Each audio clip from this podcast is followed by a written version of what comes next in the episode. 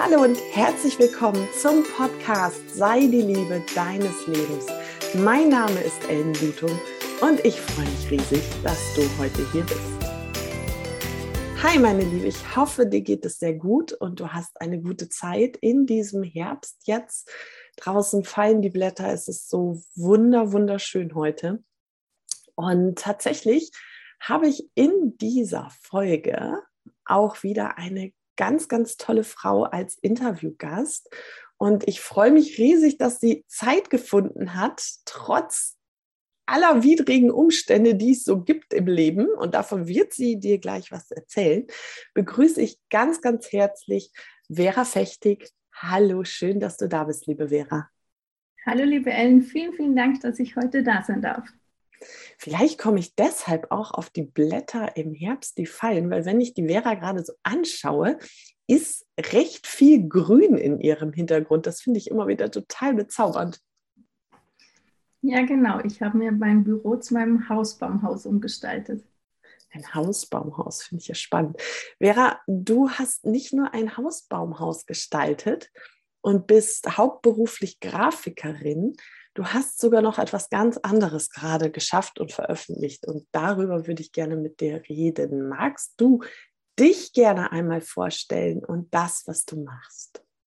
Ja, sehr gerne. Also ich bin Vera, 38 Jahre alt, ähm, bin jetzt seit acht Jahren selbstständig als Grafikdesignerin, frisch gebackene Autorin, ansonsten noch ähm, Mama von fünfeinhalbjährigen Zwillingsjungs, ähm, die Rudelchefin von einem, unserem Hund Marlo und wir haben noch zwei Katzen zu Hause. Wow, Hammer. Bist du schon immer Grafikdesignerin gewesen oder hat sich das irgendwann entwickelt und hast du jetzt ein Buch über Grafikdesign geschrieben? Ähm, hat, die Kreativität war immer irgendwo da. Ich habe es schon als Kind geliebt zu gestalten ähm, meine Mama hatte ein Malatelier damals, wo ich dann ihr auch mal gesagt habe, sie muss mir die ganze Wand mit Blättern vollpflastern, damit ich einen Baum Lebensgröße malen kann. Und da war ich, glaube ich, so sechs Jahre alt oder sowas. Ähm, ja, das mit, dass ich Grafikdesignerin werde und vor allem für Print, das hat sich dann entwickelt. So, und jetzt darfst du mal deine zweite Frage nochmal stellen. Geht dein Buch tatsächlich übers Grafikdesign? Also ich kann euch verraten, es geht nicht übers Grafikdesign. Ein bisschen schon. Ja, ein bisschen. Natürlich auch mit drin, aber nein, grundsätzlich geht es nicht ums Grafikdesign, sondern es geht darum, es ist meine Geschichte über Selbstvertrauen, Stärke und den Mut, mein Leben als Zwillingsmama und Unternehmerin so zu gestalten, wie es für mich richtig ist. Das spiegelt sich ja auch schon sehr im Titel. Also der Titel deines Buches, du darfst es gerne einmal vorstellen. Genau, der Titel heißt Zehn Wochen zu früh, ein einschneidendes Erlebnis und der Untertitel ist im Prinzip genau das, was ich jetzt vorhin gesagt habe. Macht nichts, Wiederholung hält. Meine Geschichte über Selbstvertrauen, Stärke und den Mut, mein Leben als Zwillingsmama und Unternehmerin so zu gestalten, wie es für mich richtig ist. Und ich möchte mit meiner persönlichen Geschichte anderen Frauen ähm, Mut machen, ihr Leben passend zu den eigenen Wünschen und Bedürfnissen zu gestalten. Oh, das ist so gut und das ist so, so wahr. Wie war das denn für dich als, ähm, ich meine, ich habe das Buch jetzt gelesen, aber natürlich äh, viele, die jetzt hier zuhören, vielleicht noch nicht. Und deswegen frage ich so ganz bisschen, ähm, wie war das denn, als du deine Kinder so früh bekommen hast? Was ist denn da passiert? Ja, ähm, das war eine ganz schön herausfordernde Zeit. Ich, also uns war klar, dass Zwillinge vermutlich früher kommen werden, dass es dann doch zehn Wochen zu früh sind. Damit hat man nicht gerechnet. Ähm, wir sind, ich bin da auch immer sehr engmaschig untersucht worden und ich habe da, glaube ich, auch gar nicht alles verstanden, was, ähm, was die Frauenärztin gesagt hat. Und ich bin verdammt froh drum, dass ich das nicht alles wusste, weil ich weil das, glaube ich, noch herausfordernder geworden wäre während der Schwangerschaft. Irgendwann hieß es dann ähm, Woche 24 plus 1, nee, 26 plus 1 plötzlich. Ja, Frau Fechtig, ähm, ich schicke Sie jetzt ins Krankenhaus. Es kann sein, also das war an einem Freitag, es kann sein, dass wenn die Frauenärztin, ähm, die die Untersuchung gemacht hat, am Montag ins Krankenhaus kommt, dass ich dann nicht mehr schwanger Wow. Und, ja. Und dann ähm, haben wir es tatsächlich noch vier Wochen länger geschafft, jeden Tag vier Untersuchungen und nach jeder Untersuchung die Entscheidung, ob man die Jungs holen muss oder nicht. Und dann war 30 plus 1 ein geplanter Kaiserschnitt. Darf es, also war es, dass es den Jungs nicht gut ging oder dass es dir nicht gut ging oder dass es ein Zusammenspiel von allem war? Einer der Zwillinge war unterversorgt. Also das heißt, das Blut durch die Nabelschnur ist nicht nur zum Hingeflossen, sondern es war teilweise Nullfluss und teilweise sogar Rückfluss. Und da war klar, ähm, die Zwillinge dürfen so lange drin bleiben in meinem Bauch, äh, solange sie noch gut versorgt sind und wachsen. Und ab dem Zeitpunkt hätte zumindest der eine Zwilling ähm, nicht mehr wachsen können. Der, das war klar, man, äh, man, kann sie auf der Neonatologie, äh, auf der frühen Station viel besser betreuen und unterstützen. Das macht schon was mit einem, oder? Als Frau. Ja. Ich hatte so die Vorstellung, ja, so eine natürliche Geburt und ich liebe das Wasser und so am liebsten in der Badewanne so eine Wassergeburt. Dann hieß es da schon, ach Zwillinge, nee, Wassergeburt geht nicht. Und dann, ähm, ja, eine natürliche Geburt, schauen wir mal, wie die zwei liegen. Und kann dann aber sein, dass ähm, wenn der zweite dann nicht entsprechend in der Zeit nachkommt, dass man dann doch einen Kaiserschnitt dann auch noch machen muss. Ja. Und was, also das begleitet einen doch ganz schön, also auch diese Angst, ähm, dass die Kinder doch zu, also ich sage jetzt bewusst zu früh geholt werden müssen, weil man ja weiß, ähm, eigentlich bräuchten sie ja die Zeit im, im Bauch der Mutter noch. Was waren denn das für Gedanken, die du da hattest? Magst du da was drüber sagen? Also, worüber wir sehr froh waren, dass wir über der Woche 25 drüber waren zu dem Zeitpunkt schon. Mhm. Ähm, weil ich weiß nicht, wie es in Deutschland ist, aber bei uns in Österreich ist das Kritische die Woche 24, wo du als Eltern entscheiden musst, was dann bei der Geburt passiert, ob die Ärzte einschreiten sollen oder nicht. Mhm. Ob man quasi das Kind einfach auf die Welt kommen lässt, auf dich drauflegt und dann schaut, was passiert. Mhm. Also das war klar, wir sind über der Woche drüber, die Ärzte müssen alles tun. Mhm. Zumindest mussten wir diese Entscheidung schon mal nicht treffen. Ja das war, eine, war natürlich sehr herausfordernd die ganze Zeit. Ja, das glaube ich. Hattest du ähm, besondere Menschen an deiner Seite, die dich da ähm, unterstützt haben? Ich war sehr froh, dass mein Mann bei mir sein konnte, dass bei dem damaligen Arbeitgeber, dass, äh, dass er von, ich wurde von einer Stunde auf die andere ins Krankenhaus geschickt, dass der da seinen kompletten Urlaub von einem Tag auf den anderen aufbrauchen konnte dann. Ähm, wir wurden also wir wohnen in Vorarlberg und wir wurden nach Salzburg im Krankenhaus geschickt. Das ist äh, schon ein paar Stunden Fahrtzeit.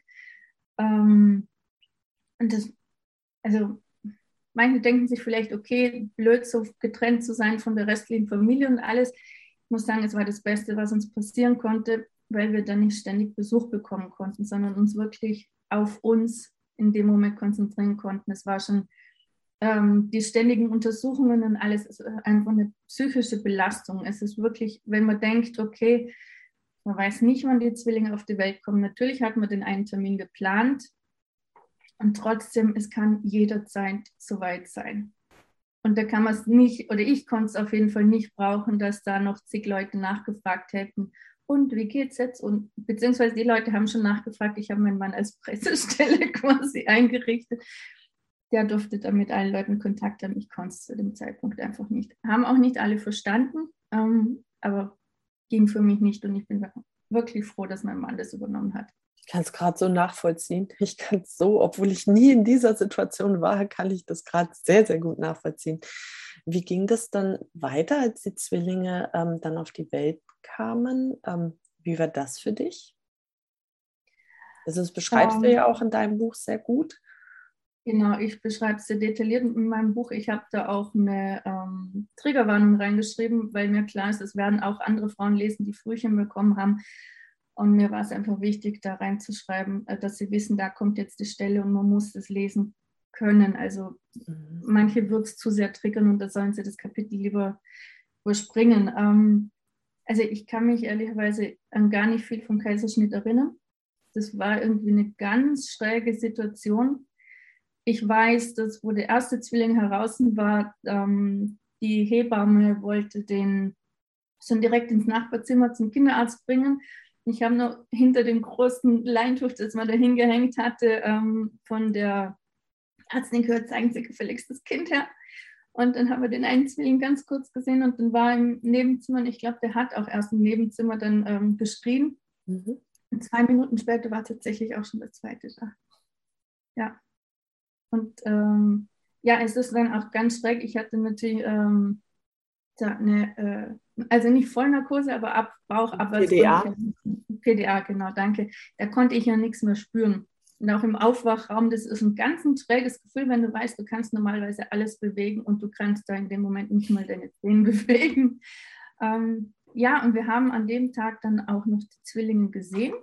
Also das mhm. weiß ich zumindest, dass wir sie gesehen haben. Ähm, ich glaube, weil es mein Mann mir, weil es mein Mann mir gesagt hat. Ähm, ich kann mich erst an den nächsten Tag irgendwie wieder erinnern. Und da hatten wir sie dann ähm, auch das erste Mal, dass wir sie wirklich gehalten haben. Ihr durftet sie aber schon direkt halten.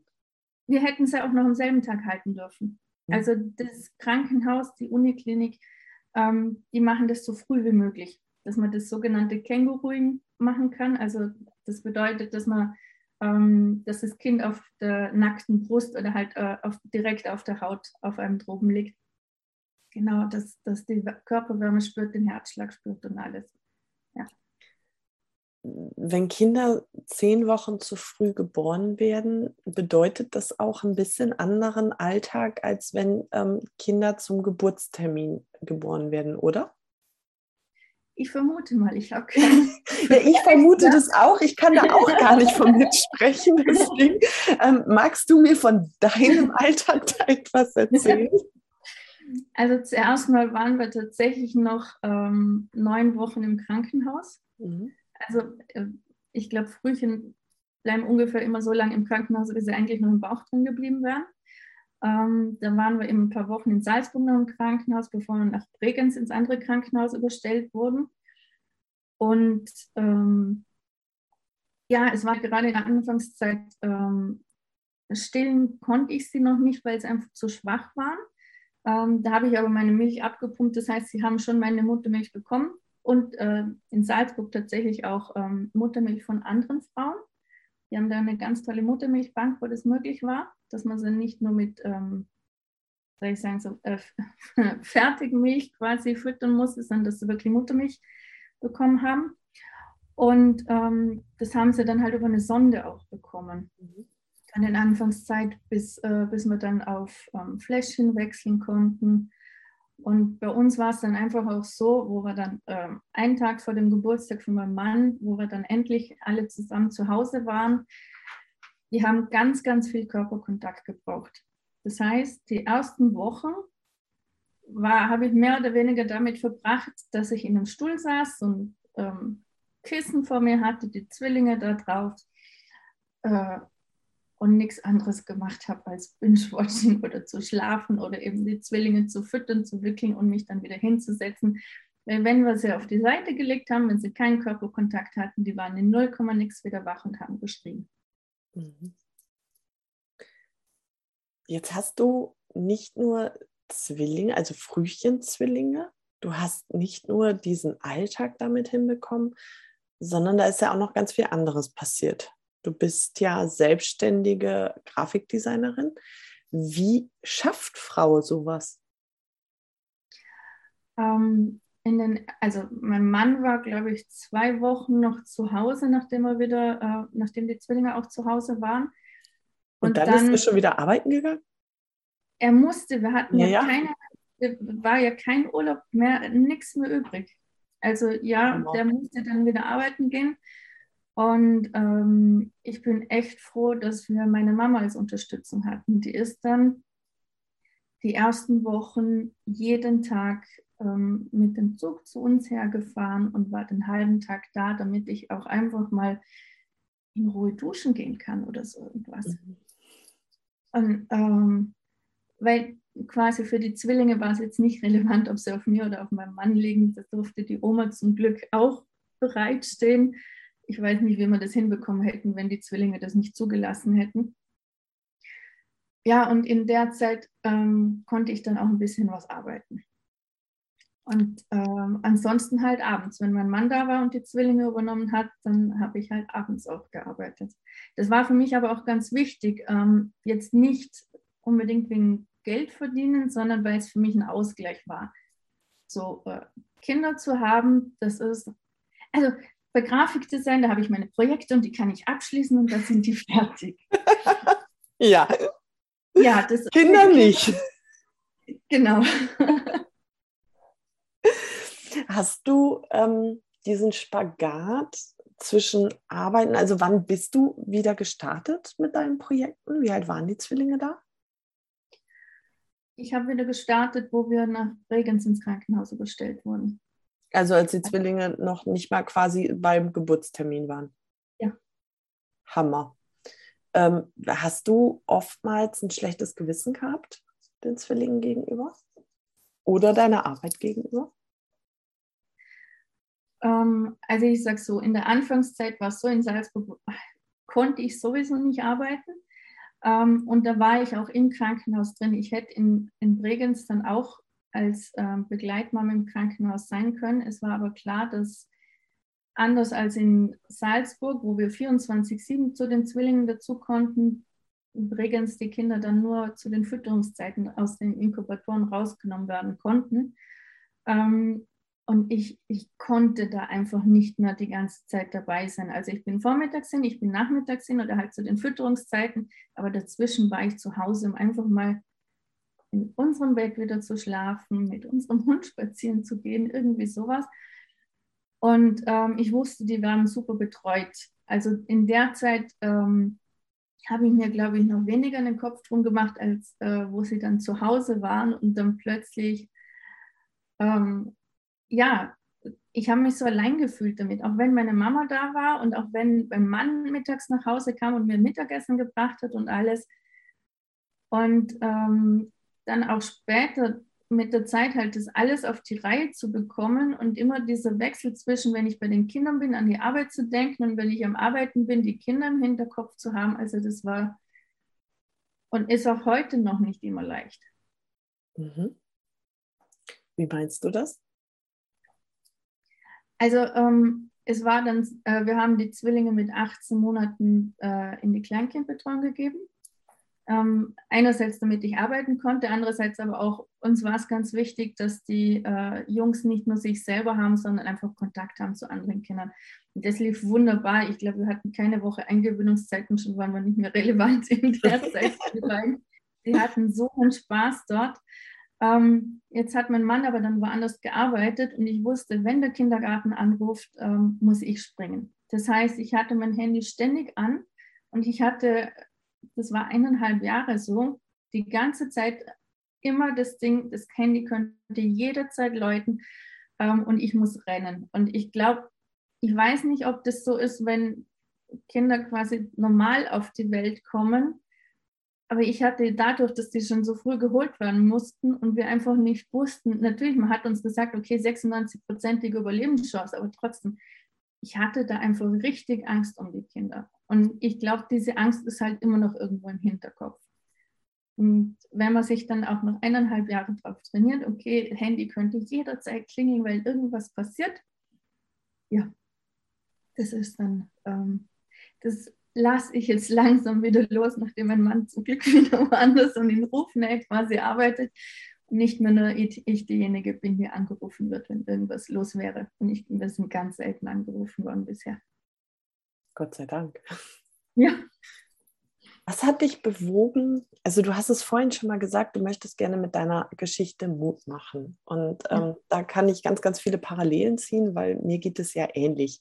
Auch mit einem anderen Thema, aber auch ich möchte gerne ermutigen und ähm, Feuer entzünden oder besser gesagt wieder aufflammen lassen. Was ist deine Intention gewesen, dieses Buch zu schreiben?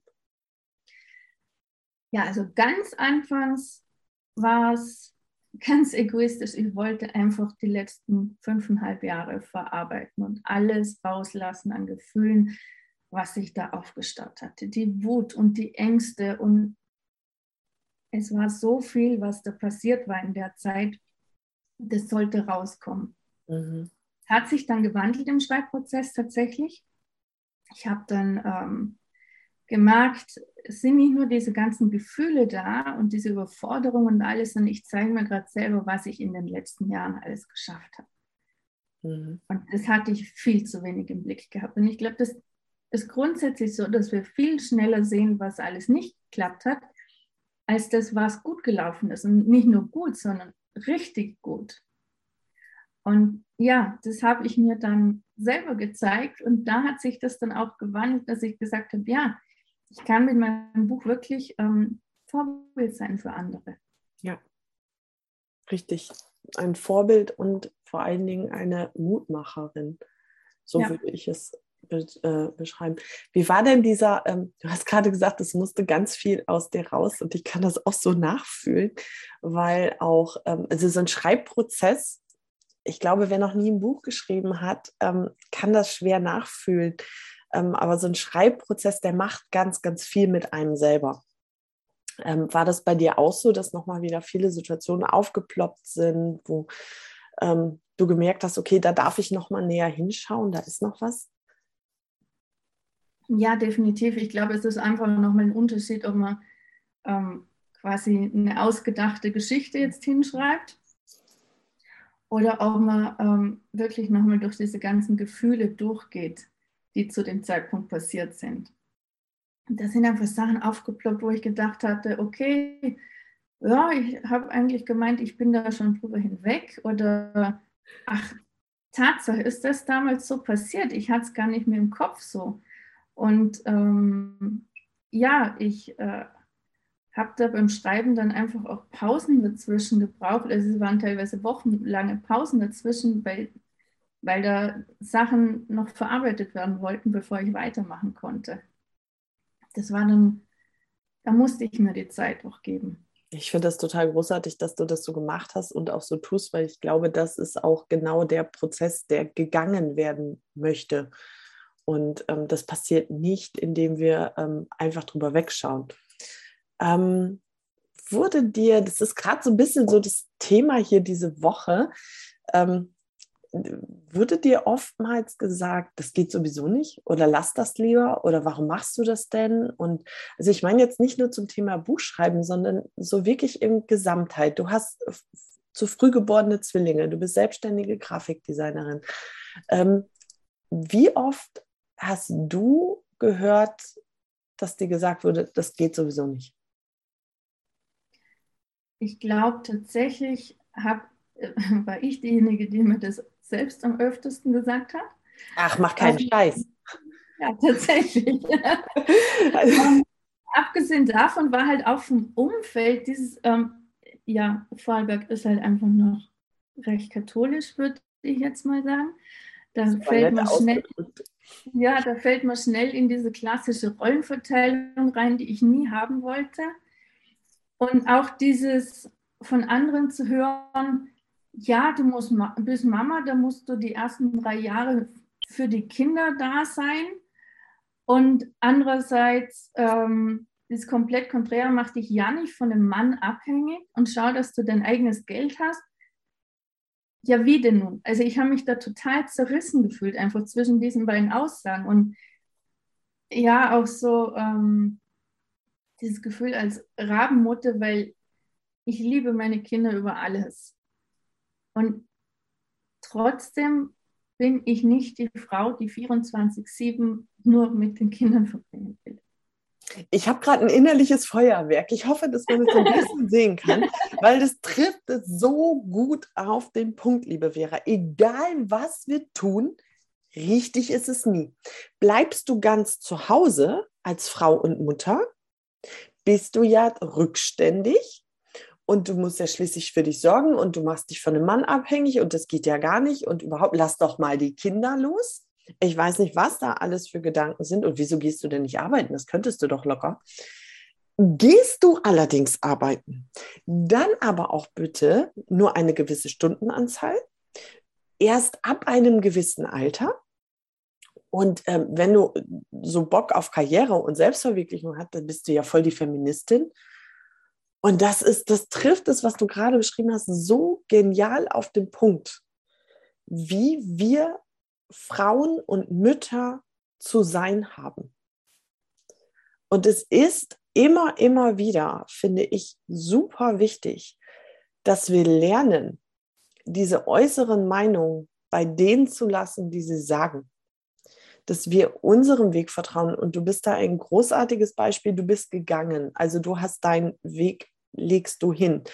Ähm, und es ist völlig egal, wie jetzt, wenn du zuhörst, dein Weg aussieht. Der ist genau richtig.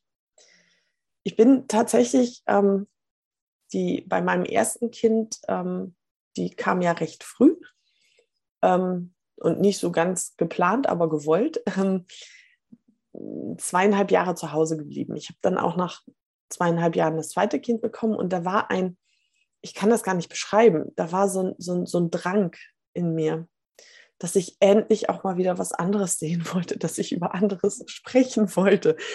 Vera lacht gerade und nickt.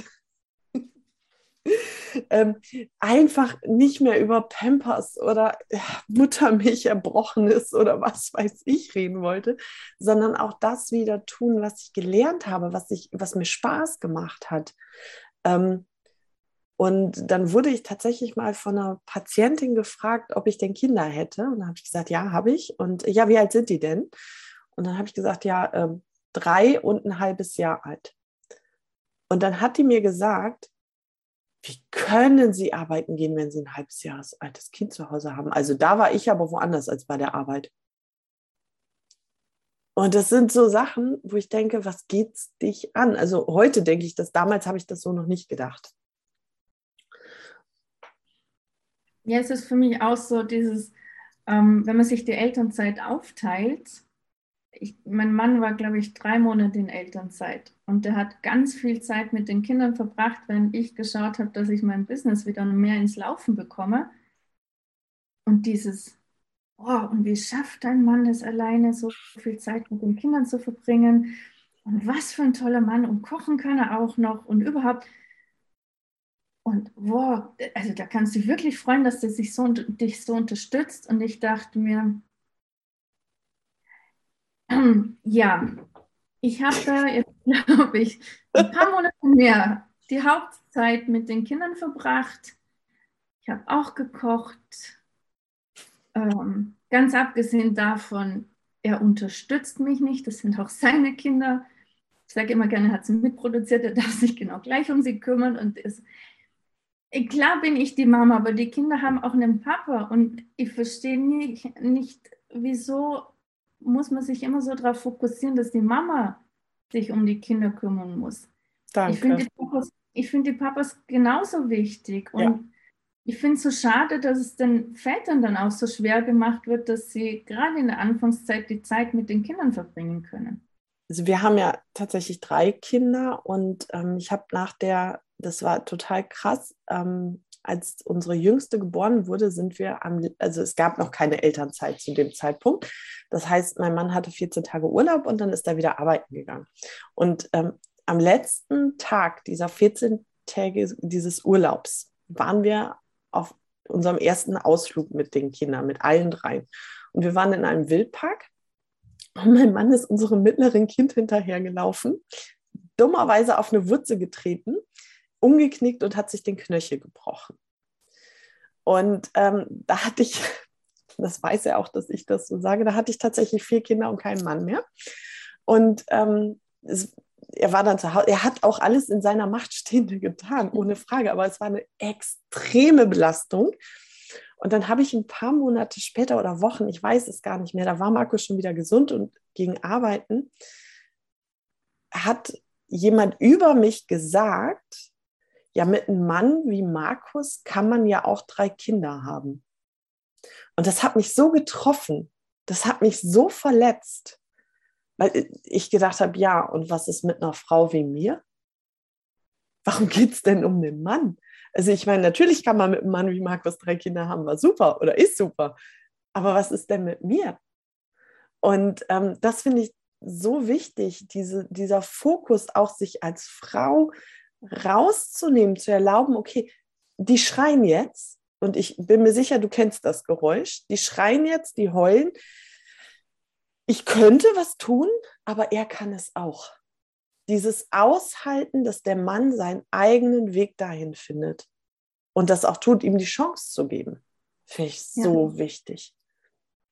Weil, ich glaube, bei uns, bei uns war auch von Vorteil, dass wir die Zwillinge quasi schon von Anfang an in fremde Hände geben mussten, weil, weil es im Krankenhaus einfach notwendig war. Und ähm, ich kann es mir gar nicht vorstellen, wie es Frauen geht, die das Kind nicht mal ihrem Mann übergeben können, sondern da schon Schwierigkeiten damit haben. Ja. Und, ja. Und das ist meines Erachtens ähm, keine gute Aufopferung. Das ist für mich recht egoistisch, weil wir tun damit niemandem einen Gefallen, weder den Kindern noch unseren Männern und schon gar nicht uns selber. Und ich persönlich, also das erlebe ich tatsächlich jetzt auch, seitdem ich als Frau recht erfolgreich bin in unserer Familie, ist es auch häufig so, ja, das kannst du ja auch wohl, weil der Markus dich so unterstützt. Ähm, natürlich unterstützt er mich.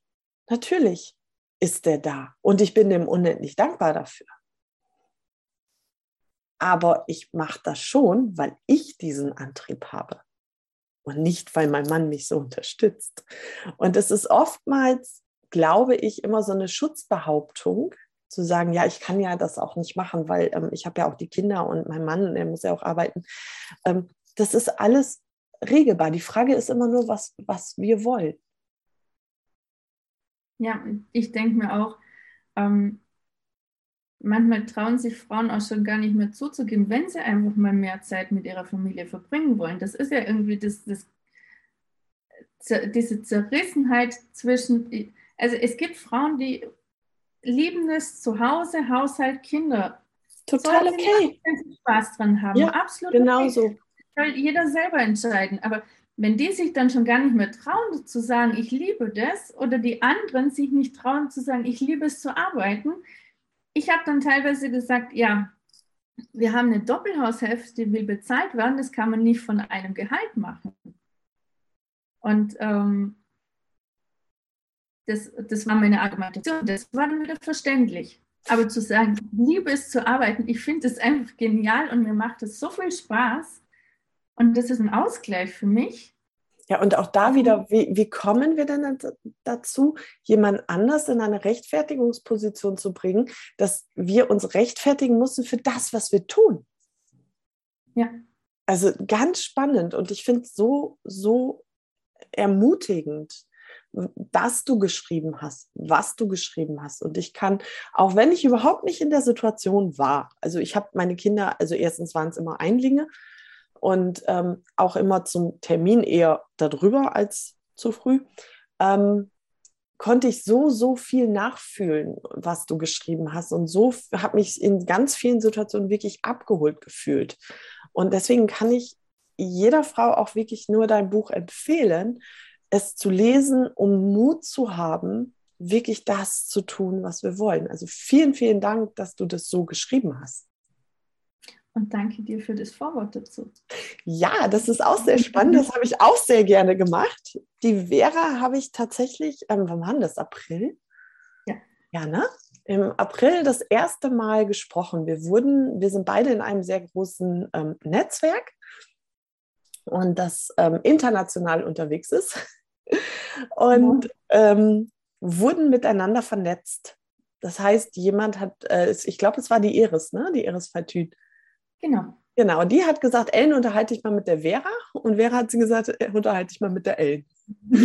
und ähm, wir haben dann miteinander gesprochen und auf einmal, völlig aus dem Nichts, stellt die Vera mir die Frage, ob ich nicht das Vorwort für dieses Buch schreiben möchte. Und das habe ich so, so gerne getan. Tatsächlich sogar noch bevor ich es gelesen habe. Ich kannte kein einziges Wort und habe wirklich mal, nachdem wir haben uns recht häufig unterhalten und ausgetauscht und ähm, ich habe einfach mal geschrieben, was ich so gedacht habe. Und ich glaube, es ist ganz passend geworden. Ne? Das hat super gepasst und ich finde es immer noch so spannend, weil ich hatte erst im März die Idee für mein Buch. Ich hatte ja noch gar nicht wirklich viel geschrieben und dann kam die Vernetzung mit dir und das war wirklich so aus dem Bauchgefühl raus so, frag sie jetzt einfach mehr als Nein sagen kann sie eh nicht, aber versuch sie jetzt mal. Es, es war so, ich hatte so das Gefühl, das könnte passen. Und ja. Das ist so auch da wieder großartig. Schön, dass du auf deine Intuition gehört hast. Ja. Äh, da, der dürfen wir einfach sehr vertrauen, weil es passt einfach ganz, ganz hervorragend. Definitiv, ja. Meine Lieben, ich verlinke euch Veras Buch und Veras Seite in der Beschreibung von Podcast. Ihr findet alle Informationen ähm, in dem Link, den ich euch da schicke. Und ähm, ja, ich würde mich freuen, wenn ihr auch Veras Buch lest, weil es sehr bereichernd ist. Vera, möchtest du noch etwas sagen? Weil sonst stelle ich mir nämlich die letzte Frage, die ich habe. Nee, ich bin immer noch aufgeregt genug, dass wir jetzt dieses Interview führen. Ähm, einfach nochmal ein riesengroßes Dankeschön für diese tolle Möglichkeit. Das ist mein allererstes Podcast-Interview. Ach echt? Ähm, ja. Das ist ja cool. Habe ich nicht gemerkt. Also ich fand das jetzt, ich habe deine Aufregung auch gar nicht so wahrgenommen.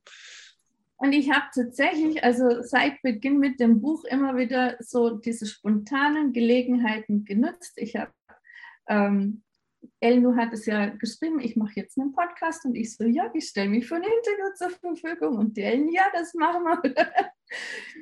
Ich glaube, das dürfen wir uns auch viel mehr zutrauen. Einfach mal ausprobieren. Ich meine, wenn es schief läuft, dann ist es schief gelaufen, okay. Aber immerhin, ich kann mir nicht vorwerfen, dass ich es nicht versucht habe, wenigstens. Also hier ist nichts schief gelaufen, das ist super hier.